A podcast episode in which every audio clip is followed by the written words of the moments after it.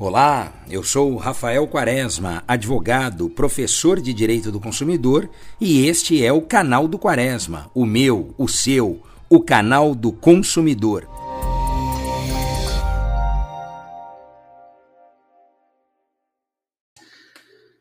Olá, hoje eu quero falar com você sobre um tema que nós já tratamos aqui nos podcasts, lá atrás, no início da pandemia, que era a mudança em relação às passagens aéreas. Nós falamos da medida provisória 925, de 18 de março de 2020, convertida na Lei Federal 14.034, de 5 de agosto do ano passado, e agora temos a medida provisória número 1024, de 31 de dezembro de 2020, que basicamente prorroga o prazo de vigência, o prazo de validade para aquelas alternativas, para aquelas hipóteses previstas na lei federal. Mas nós temos uma alteração legislativa no artigo 3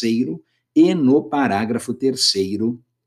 da Lei 14.034, porque ambos mencionavam o período de 31 de dezembro de 2020, sendo que agora, pela medida provisória, estas possibilidades estão prorrogadas até 31 de outubro de 2021.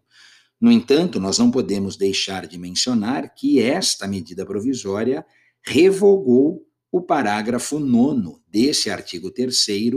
afastando do consumidor a possibilidade de reaver em até sete dias as taxas aeroportuárias por ele pagas para aquela viagem ou para, aquele, eh, para aquela passagem aérea não utilizada. Tal como antes, a medida provisória, uma vez mais, enfatiza ou privilegia as alternativas colocadas à disposição do consumidor, que não a devolução da quantia, ou seja, a, o adiamento ou remarcação da passagem aérea e ainda a utilização de créditos daquele valor na companhia aérea para uma próxima viagem. Quando nós falamos na devolução, tal qual a 14.034 estabelecia a medida provisória, nessa nova redação do parágrafo 3 do artigo 3 diz que a aplicação de penalidade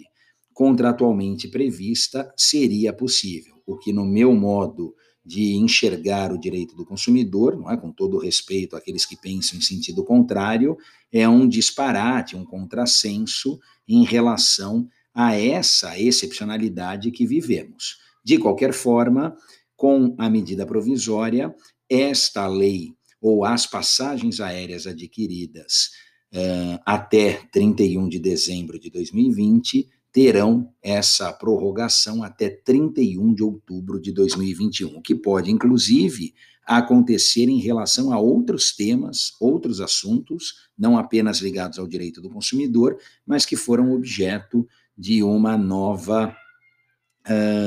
de uma nova disciplina ao longo desse período de pandemia. Aliás, o número de medidas provisórias, 1024, essa nossa no último dia do ano, bem mostra a produção ou o trabalho que teve o Poder Executivo para tentar aplacar ou minimizar os efeitos da pandemia nas relações jurídicas de um modo geral. Bom, espero que você tenha gostado aqui do nosso bate-papo, do nosso podcast, e eu te espero na próxima semana. Um grande abraço e até lá.